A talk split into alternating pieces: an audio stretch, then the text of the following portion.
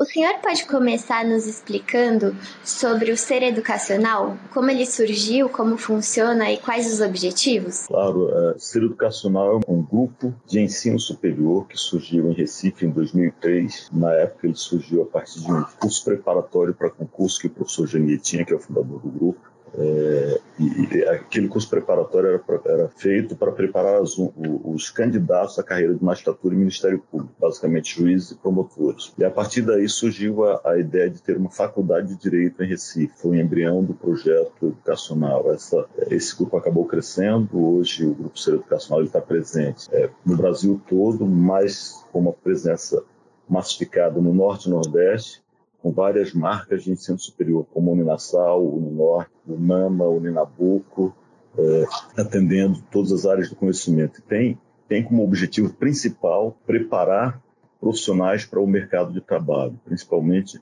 é, trabalhar para que as pessoas estejam mais preparadas e ajude a melhorar o grau de desenvolvimento e educação do país numa região é, em que nós começamos, sabemos que é muito carente de profissional em diversas áreas. Então, o objetivo era basicamente esse, desde surgir, continua sendo o mesmo, é, preparar profissional para o mercado de trabalho como como objetivo principal do Grupo Ser Educacional. Qual a importância de incentivarmos o empreendedorismo no Brasil? O empreendedorismo, é, eu, diria que ele é fundamental para o desenvolvimento de qualquer país e é preciso que a gente trabalhe de forma muito significativa como a, a, o empreendedorismo acontece. O Brasil é um país, o brasileiro é empreendedor por natureza, no entanto, o grau de mortalidade das empresas que surgem no Brasil é muito alto. Então, é preciso que haja uma forma organizada de ajudar as pessoas a desenvolverem os seus próprios negócios. Então, isso passa por uma série de fontes, uma série de ações diferentes que precisam ser feitas, mas é preciso que haja uma, uma ação concatenada e planejada do governo, com e principalmente com, com a educação para isso. O, o, brasileiro, em geral, ele não é preparado para isso. A natureza do brasileiro desenvolveu especificamente em função das dificuldades que ele encontra, pelo fato do país ter uma série de dificuldades financeiras, mas principalmente isso precisa ser trabalhado. E eu diria que do, do, desse espírito empreendedor é que surge a possibilidade de que o Brasil ele possa ter um crescimento significativo. Você já começou né, a responder essa pergunta, então qual é o papel da educação para o fomento do empreendedorismo? A educação é fundamental para o fomento e para o desenvolvimento do empreendedorismo e, e a gente tenta fazer isso, trabalhar de forma adequada. As nossas instituições, elas fortalecem e orientam os nossos alunos a serem mais envolvedores. Imagina que com uma parte da mortalidade da, dessas empresas que são criadas, a grande massa das empresas são criadas, eu diria que em função do desconhecimento do empreendedor de uma série de, de ferramentas é, de gestão administrativa e financeiras e principalmente jurídica, tributária e legal. Eles acabam fazendo o, o, empreendedor em geral quando ele começa que ele não tem conhecimento específico dessas áreas, ele acaba cometendo alguns erros básicos que podem fazer com que a empresa venha a desaparecer no futuro. Então é necessário que a gente continue desenvolvendo é, estimulando a educação para o empreendedorismo isso é tão forte que o, o professor criou um, um, um, instituto chamado ESO, Instituto Latino-Americano de Empreendedorismo, Desenvolvimento Econômico, que tem como objetivo fazer treinamento de um milhão de jovens de rede pública para empreenderem através da educação, usando a educação como ferramenta para desenvolver o empreendedorismo. Na sua opinião, o que é necessário para melhorar o ambiente de negócios no país? Olha, eu diria que é, é preciso fazer uma mudança significativa no modelo em que ou no estímulo que se dá para o desenvolvimento das novas, principalmente das pequenas empresas, do, do microempreendedor. Eu acho que uma mudança, é, talvez, no, na, na, forma como se abre. Abrir uma empresa no Brasil é muito difícil, é muito complicado, demanda muito espaço, demanda envolvimento de advogados e contadores para que isso aconteça.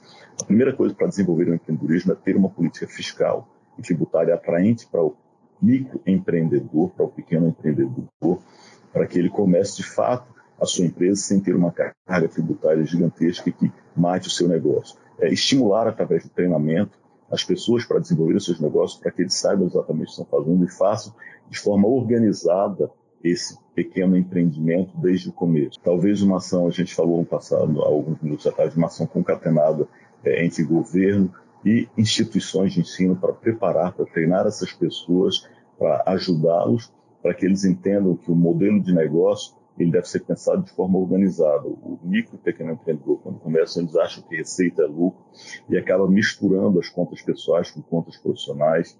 É preciso fazer um treinamento. De novo, a, a educação é fundamental no processo de, de treinamento das pessoas. É, a, a, liberdade econômica que se dá para o empreendedor precisa ser muito maior. Então é preciso ter apoio do ponto de vista governamental, numa forma de se abrir uma empresa, facilitar tudo isso. Hoje, alguns países se abre uma empresa pela internet e tem uma série de benefícios para que isso aconteça, para que haja de fato desenvolvimento econômico, para que haja o crescimento da economia nacional.